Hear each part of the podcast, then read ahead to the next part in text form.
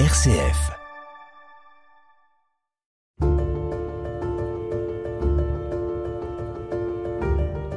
Bonjour, je m'appelle Véronique Alzieux et je suis journaliste à RCF. Quand on s'intéresse à l'histoire, on croise très vite l'histoire du christianisme et des personnages hors du commun.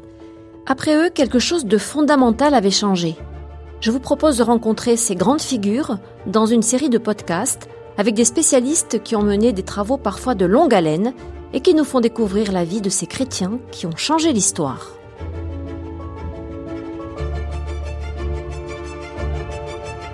Avec l'abbé Pierre et sœur Emmanuel, Vincent de Paul est sans doute une des figures les plus représentatives de ce qu'est la vocation du christianisme, le souci des plus pauvres. Nous avons tous en tête le visage au nez proéminent et au sourire plein de douceur de ce petit homme tout de noir vêtu. L'acteur Pierre Freinet l'a immortalisé dans le film Monsieur Vincent, sorti en 1947, et nous le connaissons parce qu'il est un des premiers à avoir mis en place une œuvre d'accueil des enfants abandonnés. Dans ce podcast, je vous propose de découvrir la vie de Vincent de Paul avec Marie-Joëlle Guillaume. Elle lui a consacré une biographie parue chez Perrin en 2015.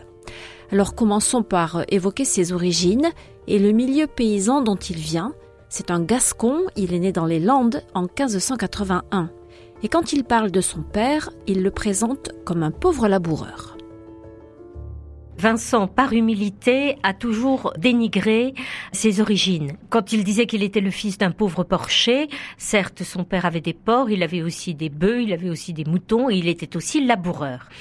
Un mot quand même sur le contexte, 1581, et Vincent mourra en 1660.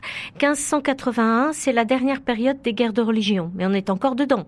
Et les Landes de Gascogne, la Navarre est voisine, donc elles sont aussi sous le coup de ce terrible conflit, si vous voulez. Bon, il faudra attendre 1598, l'édit de Nantes et la paix de Vervins, pour que les choses s'apaisent et qu'on assiste au, règne beaucoup plus calme d'Henri IV. Alors, un mot quand même sur sa mère. Sa mère appartenait à une famille à moitié rurale, à moitié liée au monde de la robe. Elle avait des frères et des euh, neveux qui étaient magistrats à Dax ou à Bordeaux. Vous dites que c'est un enfant précoce. Quels sont les indices qui peuvent euh, aider à, porter cette, euh, ce regard sur lui? Le fait qu'on parle assez tôt de sa très vive intelligence et le fait qu'alors qu'il n'est pas l'aîné de la famille, il y aura six enfants, il est deux garçons et quatre filles, alors qu'il n'est pas l'aîné de la famille, son père décide de lui faire faire des études dans la perspective de le voir entrer dans les ordres.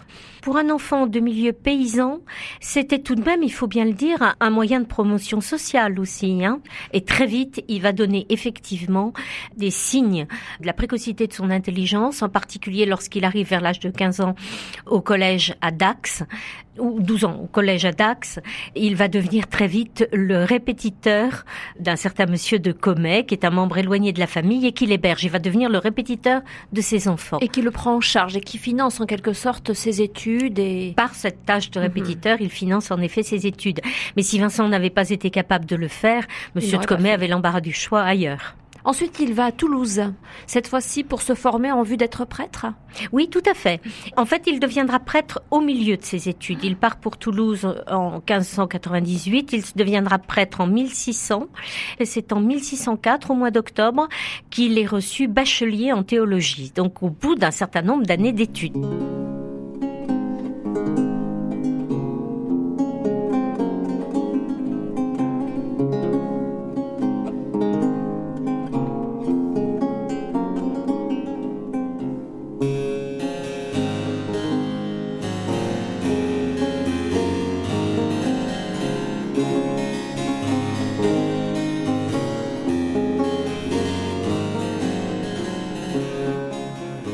À quel moment apparaît un personnage qui va être un personnage clé dans son itinéraire, à savoir Monsieur de Bérulle? Ah alors, Monsieur de Bérulle apparaît après un épisode bien important sur lequel on ne s'attardera pas, mais je m'y attarde dans mon livre, mais bon, qui est la captivité en pays barbaresque. Lorsqu'il est diplômé en 1604, il enseigne pendant toute une saison à l'université de Toulouse, en prévision d'ailleurs d'un doctorat, et puis pour une affaire d'héritage qui lui échoua d'une manière, euh, euh, on peut penser providentielle, en tout cas inattendue, il est amené à se rendre à Marseille, il veut revenir, il revient par mer, et il est capturé captif de pirates barbaresques. On va être sans nouvelles de lui pendant deux ans. Il a été capturé au début de l'été 1605 et il ne revient à Avignon d'abord, puis à Rome après qu'en 1607 ça a été mis en doute cette captivité au XXe siècle, etc. Bon, moi, après une enquête très approfondie, je conclus que c'est tout à fait véridique. Tout à fait. Mais ça m'a passionné, soit dit entre parenthèses, de faire cette enquête historique parce que je crois avoir mis au jour des choses auxquelles d'autres n'avaient peut-être pas pensé. Alors, Cela étant, ben oui, alors, il commence par arriver à Rome. Et puis il est appelé à Paris pour une mission dont on n'a jamais trop bien su ce qu'elle était, une mission verbale auprès d'Henri IV. Il loge à Paris. Il est arrivé en 1608 et dès 1609, il rencontre Pierre de Bérulle, qui n'est pas encore cardinal. Il sera cardinal deux ans avant sa mort, en 1627. Mais c'est déjà une personnalité importante. Fondateur de l'oratoire fondateur deux ans plus tard de l'oratoire en 1611, mais qui a été déjà l'importateur, j'allais dire, des carmélites en France en 1604, sur les instances de sa cousine, Madame Acari, la célèbre Madame Acari, future mère Marie de l'Incarnation. Qu'est-ce qui les lie alors? Quel type de relations entretiennent-ils? Ah, ben, écoutez, des relations spirituelles très étroites, puisque faisant la connaissance de Bérulle, qui est déjà au cœur de ce qu'Henri Brémond appellera plus tard hein, l'humanisme dévot et l'école française de spiritualité, tout ça est en train, c'est la réforme catholique qui est en train de se mettre en place, euh, Bérulle devient le directeur spirituel de Vincent. Et il le sera pendant huit ans, pratiquement jusqu'en 1617, cette année capitale dont nous parlerons tout à l'heure. Et c'est Bérulle qui, alors qu'il est aumônier de la reine Margot, il fait partie des aumôniers de la reine Margot et qu'il se rend tous les jours à ce titre à l'hôpital de la Charité que la reine fondé. C'est avec Bérulle qu'il va être amené à être curé de Clichy en 1612, et puis que Bérulle le fera entrer dans la famille de Gondy pour devenir le futur précepteur de leurs enfants. La famille de Gondy, c'est-à-dire le général des galères, Philippe Emmanuel de Gondy, et sa femme Françoise Marguerite, qui sont à l'origine de tout ce qui va se passer ensuite. Vincent de Paul devient curé de Clichy en 1612. Un an plus tard, en 1613, il rencontre la famille de Gondy qui va jouer un rôle essentiel dans sa vie. Mais revenons un peu en arrière pour évoquer une crise qui va profondément marquer Vincent de Paul. Sa foi vacille, il se met à douter. On n'a pas des dates très précises. On sait que c'est une première fois autour de 1610, alors qu'il est aumônier de la reine Margot, et que cela reviendra une seconde fois pendant son séjour chez les Gondis avant 1617. Alors c'est une crise de la foi, tout à coup il voit s'écrouler tout ce à quoi il croit depuis son enfance. Il est dans un très grand désarroi. Il ne perd toutefois pas l'espérance. Et il euh, conclut, enfin c'est comme ça qu'il l'a relaté, il conclut avec le, le Seigneur. Le pacte suivant, il écrit le texte du credo sur un feuillet qu'il portera sur son cœur, et chaque fois qu'il sent la tentation se devenir forte, il met la main sur son cœur ou il tend le bras en direction de Rome pour indiquer qu'il croit tout ce que croit l'Église romaine. Alors la première fois où il semble surmonter cette crise, c'est en redoublant de charité auprès des malades qu'il va voir à l'hôpital euh, de la charité fondé par la reine Margot. Et la deuxième à Paris. Mmh. Et la deuxième fois, ben, ce sera euh, finalement un peu avant 1616, on est sûr que c'est le cas, puisqu'en 1616, on dispose de sa part de deux sermons magnifiques sur la communion, sur l'Eucharistie, qui montrent qu'il a vraiment pleinement surmonté trouble. Alors c'est important parce que cette confiance en Dieu qu'il a gardée est certainement à la racine de cette confiance en la providence qu'il gardera toute son existence. Et aussi parce que comme il a eu cette crise spirituelle peu de temps avant le double événement de 1617 dont on parlera tout à l'heure, c'est sans doute aussi à la racine de cette insistance chez lui à ne pas séparer le spirituel et le temporel. Quand il voudra s'occuper des pauvres, il ne mettra jamais de côté leur âme. Parce qu'au fond, il sait à quel point sa propre âme a souffert. Un mot sur la famille, ou plus d'ailleurs, sur la famille de Gondi, à qui il est lié pendant euh, assez longtemps finalement. Oui, et sans eux, rien n'aurait été fait. Et en particulier sans Madame de Gondi, Françoise Marguerite, qui est quelquefois considérée un peu d'un peu haut par les historiens parce qu'elle avait une âme très scrupuleuse et que elle avait un attachement inconditionnel à Vincent, mais il n'y avait rien de trouble là-dedans. C'est un couple exceptionnel. D'abord parce qu'ils s'aiment vraiment, qu'ils sont fidèles l'un à l'autre et que c'est quand même rare à la cour. Bon. Ils appartiennent vraiment au sommet du royaume. La famille de Gondi est une famille de la noblesse italienne qui a émigré au siècle précédent. Mais voyez, par exemple, pendant près de 100 ans, tous les évêques puis archevêques de Paris sont des Gondi. Bon, ils ont par ailleurs, enfin, des charges dans le royaume et Philippe Emmanuel, général des galères du roi, a donc un rôle très important. Alors, ils vont avoir un rôle important parce que ils vont financer les débuts de Vincent dans la mission et ils vont, après avoir eu souhaité dans un premier temps qu'il s'occupe de leurs enfants, mais c'était pas son rôle, ils vont vraiment l'aider à cela.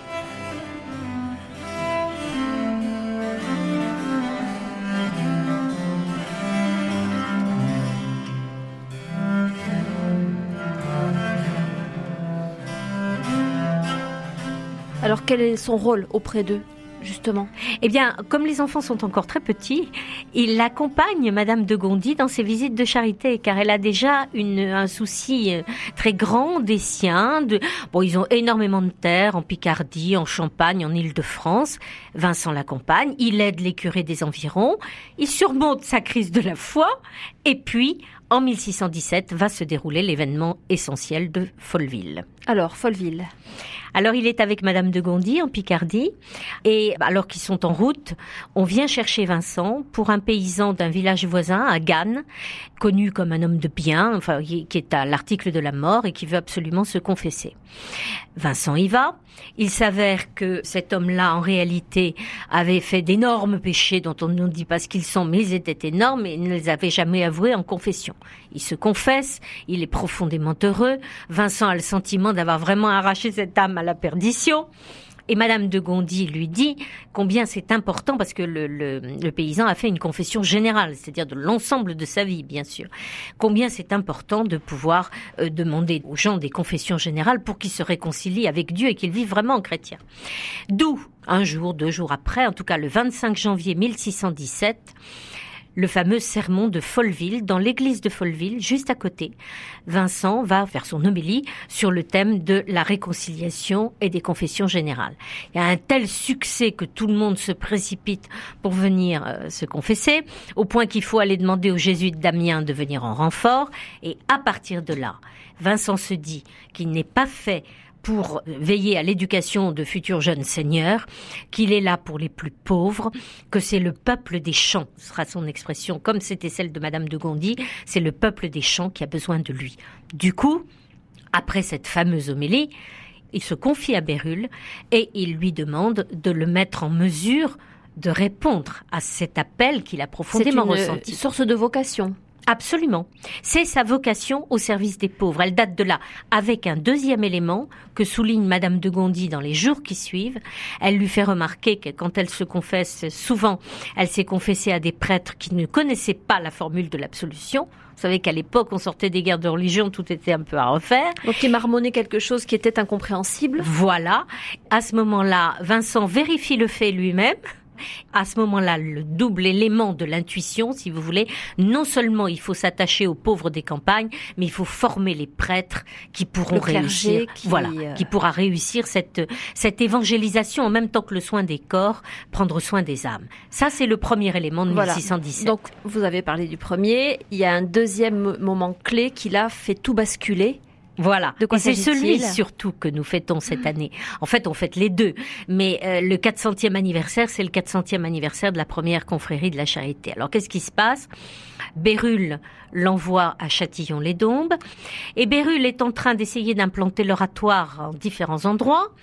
L'archevêque de Lyon, monseigneur de Marquemont, lui a demandé d'envoyer des oratoriens à Châtillon-les-Dombes, mais il n'a pas d'oratoriens sous la main parce qu'il en a d'autres qui s'implantent ailleurs. Et il envoie Vincent. Vincent va se trouver, contrairement au film Monsieur Vincent, qui par ailleurs est merveilleux, hein, avec euh, Pierre Freinet. Mais, là, il y a une inexactitude. Voilà, il y a une inexactitude parce qu'à l'époque, en 1947, date du film, on ne le savait pas. Ça. Il y a eu des recherches historiques depuis, mais Châtillon n'était pas du tout déshérité sur le plan spirituel et n'était pas du tout non plus uniquement composé de protestants. Il trouve sur place un prêtre qui va l'abbé Girard qui va vraiment l'aider et il commence à, euh, bah, à exercer son ministère. Il arrive euh, au début de l'été, commence à exercer son ministère dans l'esprit de l'oratoire. Et voilà que le 20 août arrive l'événement fondateur. Il revêt ses ornements pour la messe quand on lui annonce qu'à quelques kilomètres de là, dans la campagne, il y a une famille où tout le monde est malade, qui n'a personne pour les soigner donc c'est un appel au secours. Alors évidemment, dans son prêche, il en parle. L'après-midi, il voit diverses personnes et il décide d'aller rencontrer cette famille. Et sur le chemin, il voit de véritables processions de dames, surtout, qui vont et qui viennent, c'est-à-dire que tout le monde a été ému et en définitive, on est allé porter des nourritures, des médicaments, etc.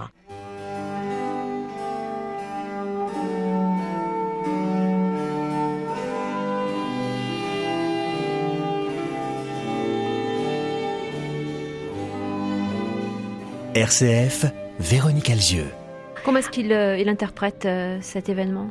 Alors, il interprète cet événement comme un appel.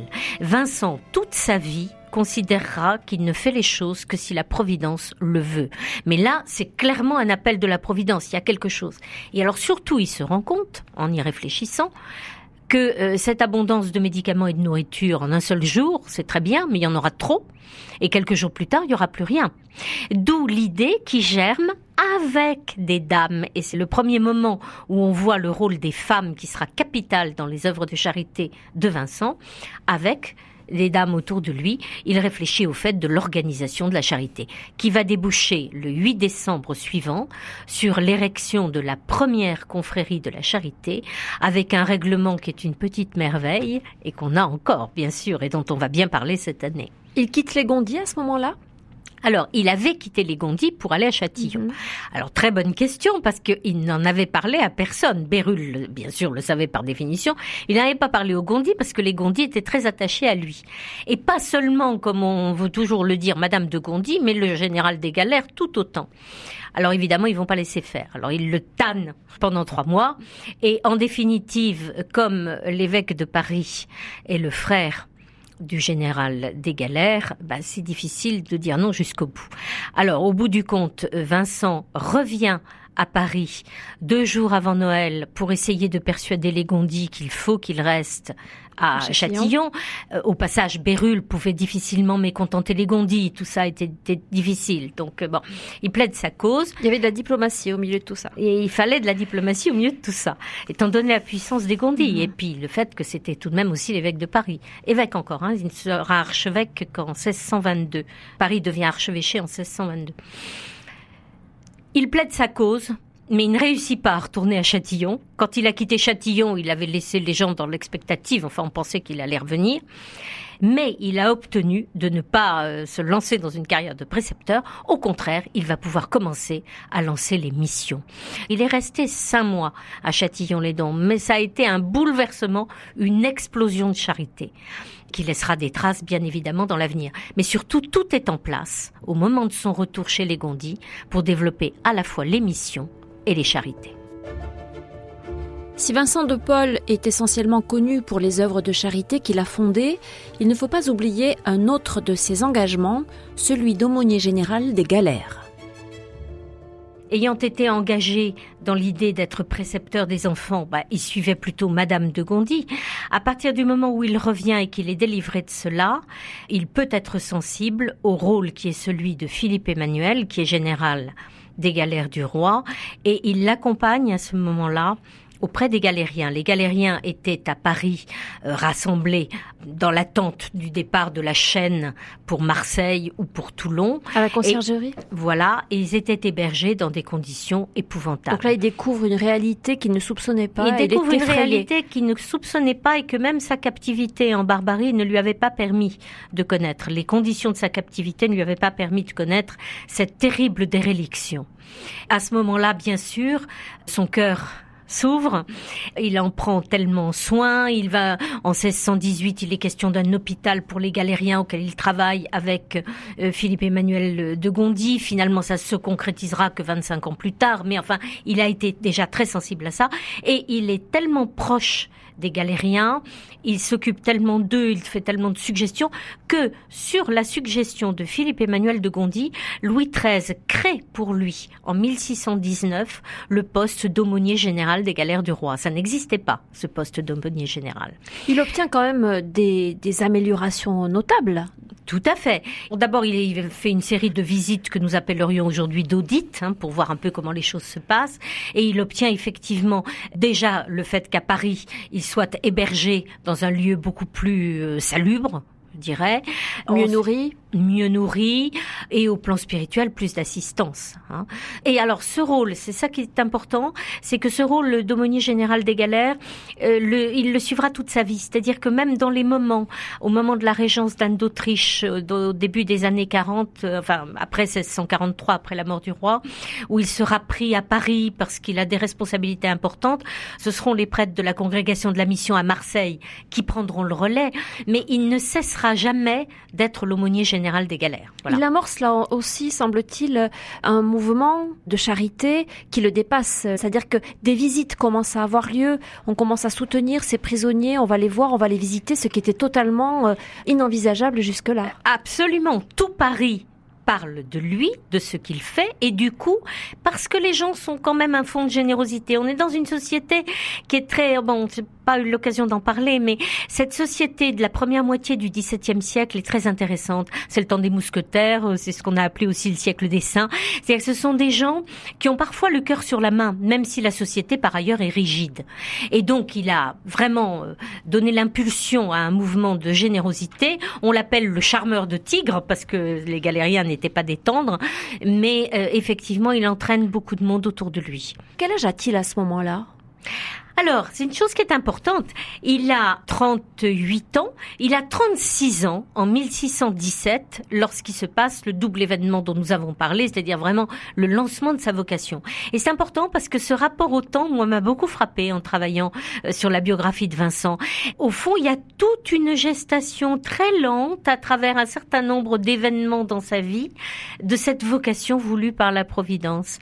Et donc, deux ans plus tard, bah, il a 38 ans quand il est aumônier euh, général des galères, mais ça n'est que le début de tout ce qu'il va faire. Dans une époque, dans un siècle où l'on vit vite parce que l'on meurt tôt. Exactement.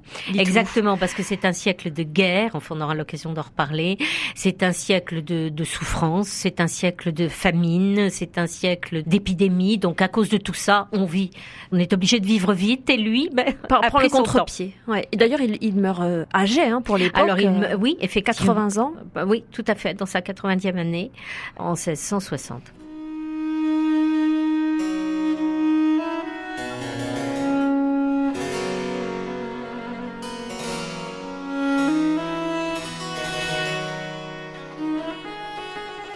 Alors c'est le moment également, euh, Marie-Joëlle Guillaume, où il faut parler euh, de ce qu'on appelle la congrégation, donc euh, une autre intuition, une autre œuvre qu'il met sur pied, ce qu'on appelle communément les lazaristes.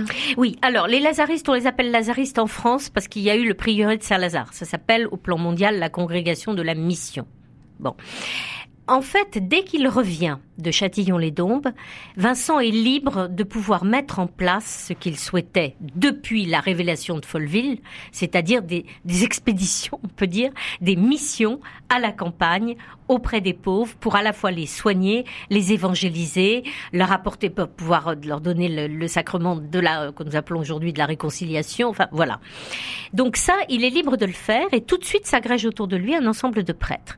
Et il y a toute une première période, si vous voulez, entre 1618 1618, il vient de revenir chez les Gondis, et 1625, où il y aura la fondation officielle de la congrégation de la mission, eh bien, si vous voulez, il y a les faits sans le nom. C'est-à-dire que il développe ses missions, il y en a presque 150 entre 1618 et 1625. Et il y a de plus en plus de prêtres aussi autour de lui. Et à la fin de chaque mission, il y a la fondation d'une confrérie de la charité. C'est là où, si vous voulez, les deux sont liés. L'expérience de Châtillon-les-Dombes fait qu'il y aura à chaque fois une fondation de confrérie. Et ces confréries sont aux mains de dames, qui prendront le nom plus tard de dames de la charité. C'est là où on faut tout de suite faire une distinction entre les dames de la charité et ce que seront plus tard les filles de la charité. Les dames de la charité sont ces femmes en général d'une certaine surface sociale, comme on dirait aujourd'hui, ou de la noblesse ou de la haute magistrature, ou bon, qui donnent de leur temps et de leur capacité d'organisation pour monter ces confréries de la charité et s'occuper très au quotidien des pauvres et des malades. Et puis, il y aura les filles de la charité, humbles filles de la campagne, qui au départ viendront se mettre au service des dames avant de prendre leur propre envol. Quels sont les, grands principes? Et sur le plan spirituel, dans quoi est-ce que ça s'enracine? Dans une tradition particulière? Alors, la tradition de charité, c'est une tradition de mhm. l'Église universelle. Mais le charisme particulier, le charisme vincentien que l'on fête cette année vraiment, c'est cet art, on peut dire, de ne pas séparer l'âme et le corps, de ne pas prétendre soigner les pauvres indépendamment du soin apporté à leur âme, du souci de leur âme.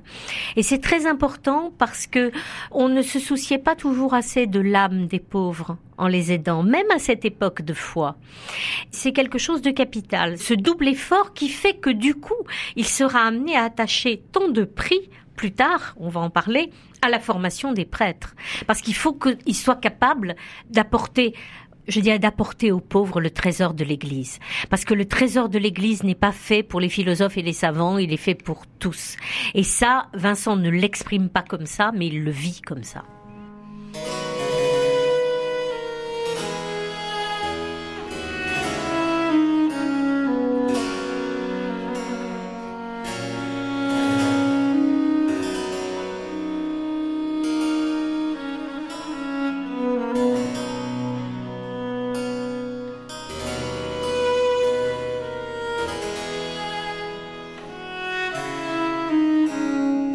L'a vu, Marie-Joëlle Guillaume, il y a un nombre important de rencontres phares, disons, dans la vie de Vincent de Paul. L'incontournable également, c'est Louise de Marillac. Leurs deux noms sont d'ailleurs très souvent euh, associés. Ça, c'est une rencontre fondamentale également. Alors, c'est une rencontre fondamentale et Dieu sait que j'aime Louise, mais il y en a une avant quand même. C'est celle de François de Sales. Sur le plan chronologique, effectivement, Sur le François de Sales oui, mais c'est important. C'est important parce qu'il rencontre euh, le futur Saint François de Sales en 1618 c'est-à-dire juste au moment où il vient de revenir chez les Gondis. Et pendant tout le temps de, gestation de la congrégation de la mission, oui, comment, eh bien, il est sous cette influence de François de Sales, qui meurt en 1622.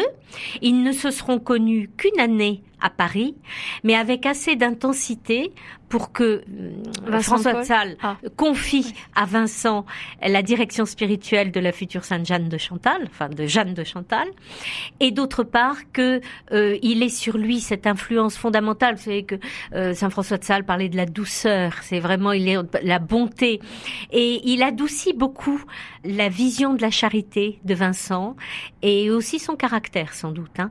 Donc il y a vraiment dans cette rencontre quelque chose d'essentiel. Alors, quelques temps plus tard, en 1624, il rencontre Louise de Marillac. Louise de Marillac, qui se nommait à l'époque Mademoiselle Legras, Mademoiselle et pas Madame parce qu'elle n'appartenait pas à une noblesse suffisante pour qu'on dise Madame, mais qui avait épousé Antoine Legras et euh, qui était mère d'un petit Michel. Alors à l'époque, Louise est une âme très tourmentée.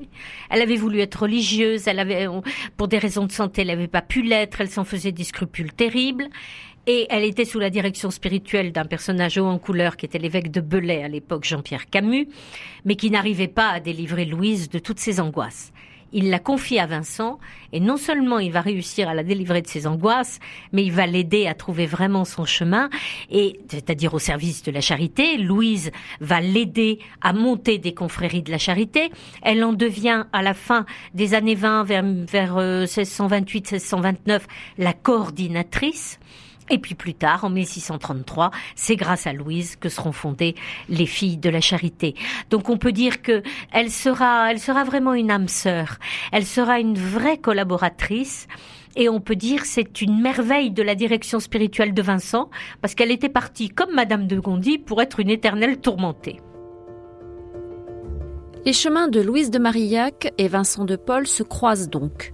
Louise de Marillac, qui est une âme tourmentée, trouve sa voie grâce à Vincent. Il va l'aider à découvrir la paix intérieure et à déployer une énergie sans limite pour aider les plus démunis. Si vous voulez, c'est le pivot, Louise, en ce sens qu'elle est à la fois dame de la charité, faisant se développer et coordonnant les confréries de la charité, et en 1633, elle va être la fondatrice avec Vincent des filles de la charité. Donc elle est, elle est le pivot, elle est entre les deux et elle va former ces filles de la campagne pour être capable de donner le meilleur d'elles-mêmes à la fois pour les soins aux pauvres et aussi pour une assistance spirituelle. Dont la première est Marguerite Nazo. Alors Marguerite Nazo, c'est une histoire, dans le oui, hein. c'est une histoire extrêmement touchante parce que bon, les dames de la charité étaient des dames, euh, encore une fois, de, la, noblesse, de la haute société, qui, dans l'esprit de ce qui s'était passé à Châtillon-les-Dombes, n'hésitaient pas à aller porter le bouillon euh, dans, en montant des étages branlants dans des maisons euh, pas très belles et assez nauséabondes. Donc ça demandait beaucoup pour elle. Et euh, quand on est par ailleurs euh, avec une domesticité nombreuse, euh, en vivant dans un lieu raffiné, c'est quand même très difficile de passer d'un extrême à l'autre de cette façon-là. Un certain nombre d'entre elles l'ont fait avec beaucoup de générosité, mais d'autres ne tenaient pas le coup. Rien ne les avait préparées. Donc elles s'étaient mises à envoyer leurs servantes. Alors Louise et Vincent étaient désolés parce que c'était pas l'esprit. Vincent disait toujours voir notre Seigneur dans les pauvres. Hein. Bon, bah on n'envoie pas quelqu'un d'autre s'occuper de notre Seigneur parce qu'on trouve que c'est trop difficile Bon. Et c'est pile à ce moment-là qu'il rencontre une petite vachère, Marguerite Nazo, une petite vachère originaire de Suresnes. Il la rencontre à Villepreux qui avait appris à lire toute seule. C'est une très jolie histoire, je m'attarde pas là-dessus, mais qui du coup apprenait à lire à d'autres filles modestes en allant de village en village et se donnait donc à cette tâche. Et puis ayant rencontré Vincent, sachant qu'il y a des confréries de la charité, notamment c'était la paroisse Saint-Sauveur, qui était la paroisse de Louise, qui se voue au service des pauvres et des malades, elle demande à en faire partie. C'est la première fille de la charité avant le nom et avant la lettre, parce que, à son exemple, par le bouche à oreille, un certain nombre de filles d'humble origine capable du coup d'avoir ce contact naturel avec les pauvres, qui l'était peut-être un peu moins naturel pour les dames, hein, qui vont pouvoir se mettre elles aussi au service de la charité. Avec une vie communautaire, avec une règle de vie? Alors elles vont avoir une vie communautaire. Les règles de vie vont, comme pour les prêtres de la mission d'ailleurs, hein, ça va se s'affiner au fil du temps. Vincent ne donnera des règles aux filles de la charité, avec Louise, aux filles de la charité, et aux prêtres de la mission que vers la fin de sa vie, dans les années 50. Il a laissé les choses se mettre en place.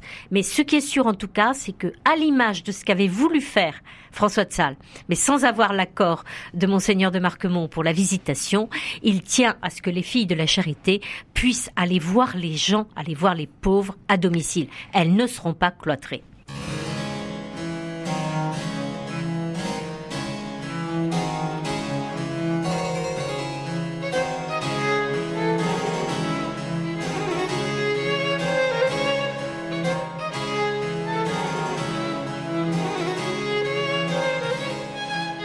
RCF, la suite de l'histoire. Vous avez souligné dans un entretien précédent sa préoccupation et sa prise de conscience, le besoin de formation des prêtres, de faire en sorte qu'il y ait un clergé de meilleure euh, qualité. Je ne sais pas si on peut dire les choses comme ça. En tout cas, le fait est qu'à Paris, il entreprend des choses très concrètes, très précises, justement pour la formation des futurs prêtres et des prêtres déjà euh, ordonnés, et notamment des conférences. Alors, avant même les conférences, dans les choses très précises, elles n'ont pas commencé à Paris, mais à Beauvais.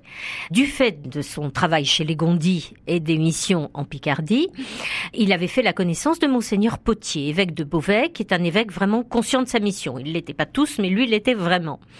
Et c'est ensemble qu'ils décident d'organiser les premières retraites pour ordinants, c'est-à-dire des prêtres qui vont être ordonnés En définitive, rien n'était vraiment organisé et il décide de faire cela dans le cadre de l'évêché de Beauvais en quelques jours sur des choses fondamentales, hein, l'enseignement sur les sacrements, la liturgie, etc., pour que vraiment les prêtres, qui quelquefois étaient simplement euh, là parce que leur famille en avait décidé, puissent être formés. Ça marche tellement bien que monseigneur Potier en parle à l'archevêque de Paris, monseigneur de Gondy, Jean-François de Gondy, qui décide que c'est important de faire ça aussi à Paris. Et comme à l'époque euh, ça se situe en 1629. Il n'y a pas encore le prieuré de Saint-Lazare, mais il y a déjà le collège des bons enfants, je ne l'ai pas dit, mais qui était le lieu où avait été fondée la congrégation de la mission en 1625. Eh bien, Monseigneur de Gondy demande qu'aux bons enfants, on organise des retraites pour ordinants. Et puis, dès que, à la suite d'un don, la congrégation de la mission peut s'installer au prieuré de Saint-Lazare, 32 hectares, beaucoup de bâtiments, beaucoup de où les possibilités se décuplent. Ce ne sera pas seulement les retraites pour ordinants, mais ce sera les fameuses conférences du mardi. Qui consistent en quoi? Eh bien, il s'agit de garder l'élan des retraites pour ordinants. C'est suggéré à Vincent par un prêtre dont le nom n'est pas passé à la postérité. C'est vraiment le, signe de la providence. Ils ont compris où allait leur sacerdoce. Il faut pas laisser retomber tout ça. Donc, une fois par semaine, le mardi, on se réunit à Saint-Lazare, d'une manière très moderne d'ailleurs, parce qu'il n'y a pas, il y a des exposés magistraux, mais disons ça tourne. Il y a surtout des échanges sur des thèmes donnés, et puis on prie ensemble, et puis on décide d'adopter ensemble des règles de vie, chacun repartant ensuite dans sa paroisse. C'est-à-dire que assiste non seulement il y assiste, mais il dirige souvent. Le jeune Bossuet, enfin Bossuet ne sera plus jeune quand il en parlera, mais racontant le moment où il était jeune, disait que on rêvait de l'entendre comme l'un des apôtres, si vous voulez. Et c'est dans le cadre aussi des conférences des mardis que mettra, va être mise sur pied ce que Vincent aimait appeler la petite méthode de prédication qu'il recommandait aux prêtres, c'est-à-dire non pas faire assaut d'éloquence comme c'était très à la mode, je dirais à l'époque, mais vraiment parler au cœur des gens. Et ça, ça va être vraiment expérimenté pendant des années aux conférences du mardi. Vous vous êtes attaché, vous vous attachez dans ce livre, Marie-Joëlle Guillaume, à mettre en valeur des choses un, peu méconnues ou mal connues. On va quand même là s'arrêter un instant sur une chose très connue, peut-être la plus connue de la vie de Saint-Vincent de Paul, c'est ce qu'il a mis sur pied pour venir en aide aux enfants abandonnés. Oui, alors c'est en 1638 hein, que commence l'œuvre des enfants trouvés. En fait, euh, beaucoup de gens étaient quand même sensibles au fait que 4 à 500 euh, enfants abandonnés par an étaient recueillis dans des conditions épouvantables. Déjà, dans la paroisse Notre-Dame de Paris, un certain nombre de gens s'en étaient émus mais les choses se sont faites là aussi par les dames, par les dames de la charité. On n'a pas parlé de l'érection en 1633-34 de la confrérie de la charité de l'Hôtel-Dieu de Paris mais qui va devenir si importante, et notamment pour les soins ou blessés et autres sur le front des guerres. Mais ces dames s'étaient émues du sort des enfants trouvés. Et donc il y a une conjonction qui fait qu'à un moment, là aussi Vincent se dit, c'est la Providence. Louise insiste aussi, et c'est Louise d'ailleurs qui va vraiment prendre en, en, main pratiquement cette affaire. Mais elle met en jeu toutes les fondations de Vincent d'une certaine façon, parce que l'œuvre des enfants trouvés aura toujours des difficultés pécuniaires énormes. Et c'est Saint-Lazare avec les revenus du prieuré qui souvent sera amené à compléter euh, financièrement les manques. Les dames de la charité vont prendre en main l'organisation, le lieu où on recueille les enfants, toute l'organisation pratique, et les filles de la charité vont être sur le terrain, s'occupant de trouver les nourrices, de les coordonner. Vincent était vraiment précurseur, euh, précurseur à tous égards d'ailleurs, parce que il y avait dans le dans le règlement des enfants trouvés des principes d'hygiène infantile qui étaient en avance d'un certain nombre de dizaines d'années sur ce qui allait être fait après. C'est aussi l'ancêtre de l'assistance publique moderne. Hein puisque pour la première fois, il y a vraiment une assistance organisée qui va mettre en jeu énormément de, de force, de, de, à la fois de gestion et de charité euh, sur le terrain. Et donc, effectivement, c'est une œuvre qui reste très attachante pour Vincent et à laquelle il tenait beaucoup.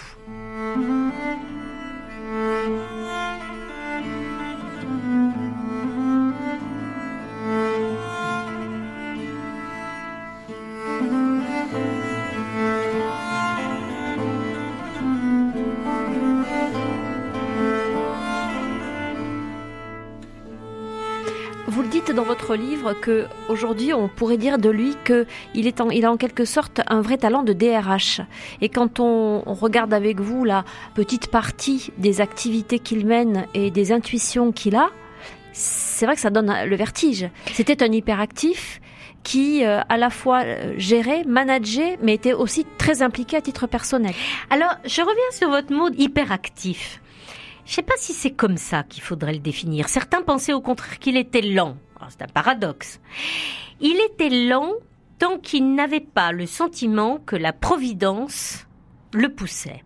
À partir du moment où il considérait que la volonté de la Providence était là, il se donnait les moyens d'agir. Pas avec précipitation, mais avec un sens très moderne d'un mot qu'on n'employait pas à l'époque, mais que nous connaissons bien, qui est la subsidiarité.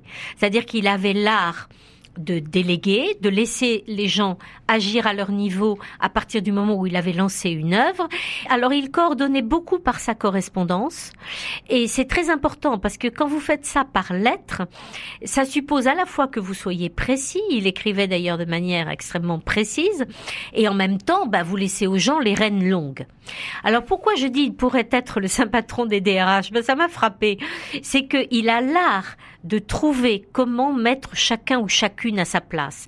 Les lettres à Louise pour que telle ou telle fille de la charité devienne responsable ou pas de tel ou tel endroit, c'est un délice, si vous voulez, parce que c'est extrêmement précis, il y a de l'humour, il y a et on voit une compréhension des êtres.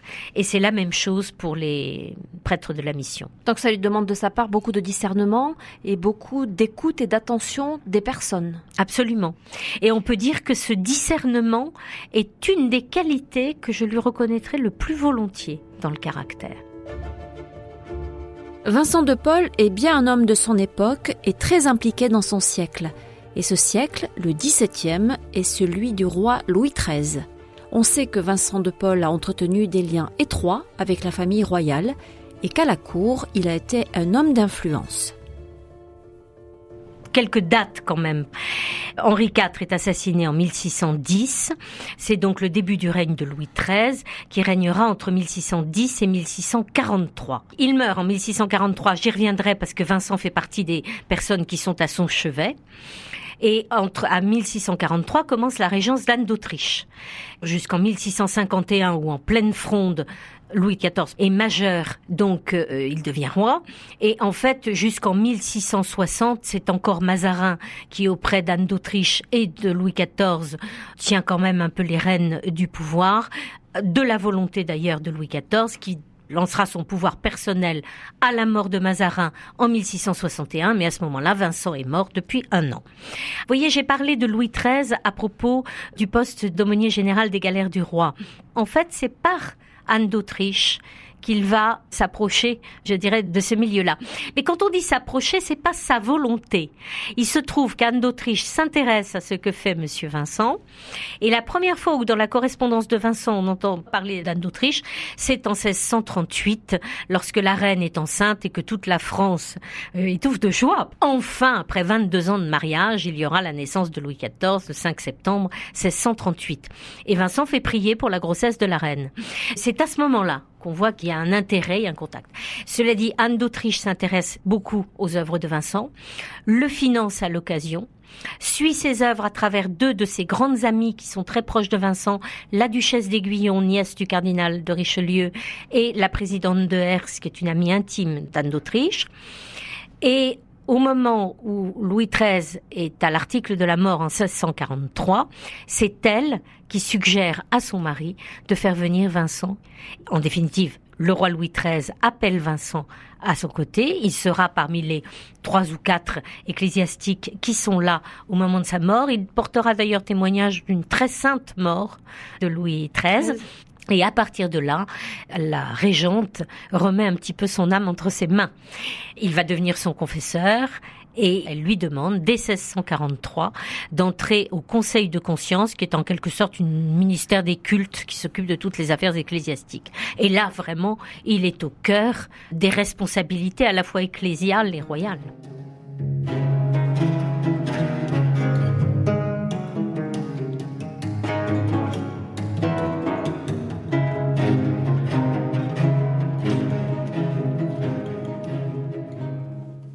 Est-ce qu'on peut imaginer qu'il a eu une influence politique? Alors, son souci était de ne pas intervenir dans ce domaine. Ça, c'est très clair. Il avait le respect des autorités établies. Par exemple, c'était pas un révolutionnaire. Malgré tout son amour des pauvres et de la charité, c'était pas un révolutionnaire. Et il considérait vraiment que c'était l'aspect euh, spirituel et social qui était essentiel. Il aura tout de même un rôle au cours de la Fronde. Euh, la Fronde, c'est 1648 à 1653. En janvier 1649, juste à la veille du blocus de Paris, il va voir la reine et Mazarin à Saint-Germain pour essayer de les dissuader de faire le blocus de Paris. Il n'y réussira pas, mais on l'écoute quand même. On le respecte. L'après-midi même se tient un conseil pour discuter de ce que Monsieur Vincent a dit. Bon, les jeux étaient faits d'avance. On dit que pour raison d'État, il n'y a pas de raison d'en tenir compte. N'empêche qu'on y a mis les formes, ce qui montre qu'il a eu de l'influence. Et tout à fait vers la fin de la fronde, indépendamment de tout ce qu'il fait au plan charitable, vers la fin, il jouera un rôle aussi auprès de Mazarin pour essayer d'arranger les choses et que la, le retour du roi et de la reine puisse se passer dans de bonnes conditions. Donc euh, oui, il a eu une grande influence il y a au sommet du royaume. Le contexte de la guerre euh, de 30 ans alors, la guerre de 30 ans, c'est entre 1618 et 1648, et la France entre dans ce qu'on appelle la guerre ouverte à partir de 1635. Presque aussitôt, c'est l'invasion des provinces. La Picardie, la Champagne, la Lorraine qui a terriblement souffert. Il y aura aussi, juste après 1648, et alors que la guerre continue avec l'Espagne, il y a la Fronde qui est une guerre civile. Donc, vraiment, on peut dire que dans sa vie, Vincent a beaucoup connu l'affaire des guerres. Et il y envoie les prêtres de la mission, les dames de la charité de la confrérie de l'Hôtel Dieu vont coordonner les secours, les filles de la charité vont être envoyées sur le terrain. Donc c'est une immense part de son œuvre qui se passe, on peut dire, sur les champs de bataille pour aider les blessés et les mourants. Et je dirais même que pour l'époque, ça peut-être été plus important aux yeux des gens que l'affaire des enfants trouvés qui nous touche beaucoup aujourd'hui, parce que c'était vraiment des provinces entières qui souffraient dans leur chair et dont il s'occupait. Donc il a un rayonnement bien au-delà de Paris, de la région parisienne. Bien il a un rayonnement national. Oui, parce qu'au début de la décennie 1650, et déjà à la fin de la décennie précédente, la mission, la congrégation de la mission, mais aussi d'ailleurs l'envoi de filles de la charité, se passe à l'extérieur des frontières. Il y a l'Italie, il y a la Pologne, il y a Madagascar, il y a les îles Hébrides, enfin je vous dis ça dans le désordre, et il y a les côtes barbaresques au service des pauvres esclaves chrétiens. Un mot sur le contexte janséniste aussi de cette période c'est au moment où il est au Conseil de conscience que, en 1643, il vient d'y arriver et publier le livre d'Antoine Arnaud de la fréquente communion. Ce n'était pas le début de la crise janséniste qui avait commencé avec l'Augustinus en 1640. Vincent connaissait bien l'abbé de Saint-Cyran, qui était le meilleur ami de Jansénius, à partir duquel il avait commencé ce qu'on a appelé la querelle janséniste après avoir été son ami, il s'était tout de même éloigné de Saint-Cyran à cause des critiques très acerbes que celui-ci faisait contre l'Église. Et donc voilà, au moment où en, 1643 est publié le livre de la fréquente communion, il ne peut pas rester neutre. Il est au Conseil de conscience. Il faut qu'il euh, se positionne. Voilà, qu'il se positionne. Et en fait, il va jouer un rôle très important de catalyseur d'un certain nombre d'initiatives et notamment les fameuses cinq propositions élaborées par des docteurs de Sorbonne. C'est à Saint-Lazare qu'ils y travailleront. Donc, euh, on peut dire que Vincent est au cœur des choses, mais il le fait avec la même manière d'être que partout, avec beaucoup de charité. C'est-à-dire qu'en fait, il n'est pas dans un combat des uns contre les autres, il est vraiment dans le service de la vérité. Ce qu'il reproche en particulier aux jansénistes, surtout à Antoine Arnaud, qui est très raide, c'est euh, d'éloigner les gens des sacrements. C'est de considérer qu'il faut pas communier avant quasiment d'être à l'article de la mort, alors que pour lui, dans une optique qui, entre parenthèses, fait très pape François pour nous, excusez-moi de l'anachronisme, mais euh, les sacrements sont des nourritures, sont des médicaments en quelque sorte, sont faits pour les plus pauvres. Et lui, qui est au service des pauvres, ne peut pas admettre le rigorisme d'Arnaud. Donc effectivement, là aussi, il jouera son rôle.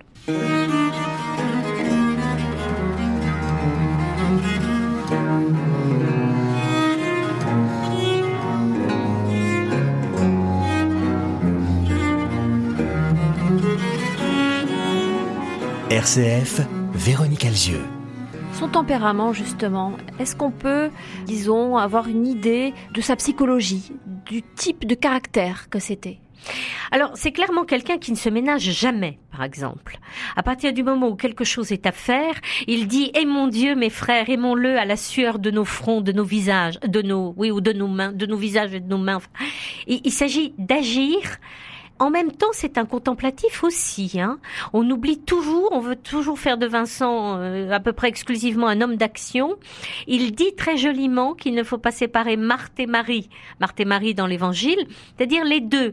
Et quand il dit aux filles de la charité qu'il faut savoir interrompre sa prière pour aller s'occuper d'un pauvre et que c'est quitter Dieu pour Dieu, bah si c'est quitter Dieu, ça veut dire qu'on était avec lui. Donc clairement, c'est un homme qui finalement a beaucoup d'équilibre. Et voyez, sur la couverture de mon livre, c'est son portrait, un des deux portraits de la dernière année de sa vie, qui sont les seuls portraits véritablement authentiques qu'on a, parce que d'abord, il voulait jamais prendre la pause, et, ensuite, avant, il y a, d'autres choses, et il y en aura après, mais qui sont une, vision de ce qu'il est, là, c'est vraiment un portrait authentique on voit qu'il y a à la fois de la fermeté et de la bonté. Il y a toujours le menton en galoche du petit paysan des Landes qu'il est resté jusqu'à la fin. Il y a ce regard de bonté qui illumine des traits qui sont un peu taillés à la serpe. C'est ça, Vincent. Une infinie finesse spirituelle, un bon sens au sens le plus noble des choses, très enraciné, qui fait qu'il saura beaucoup apaiser les gens et qu'il sait en même temps diriger, qu'il sait faire donner aux autres le meilleur d'eux-mêmes, toujours le DRH, hein, parce que il y a en lui cette solidité enracinée dans la prière. Je trouve que c'est un tempérament très complet, finalement. Vous venez d'écouter Ces chrétiens qui ont changé l'histoire, un podcast produit par RCF qui vous propose pendant le carême de redécouvrir le parcours hors norme de grandes figures chrétiennes. Les épisodes sont disponibles sur notre site rcf.fr et sur toutes les plateformes tous les mercredis à 7 heures. Pour nous aider à faire connaître le podcast, n'hésitez pas à laisser votre avis, à le commenter et à le partager. Bonne écoute et à bientôt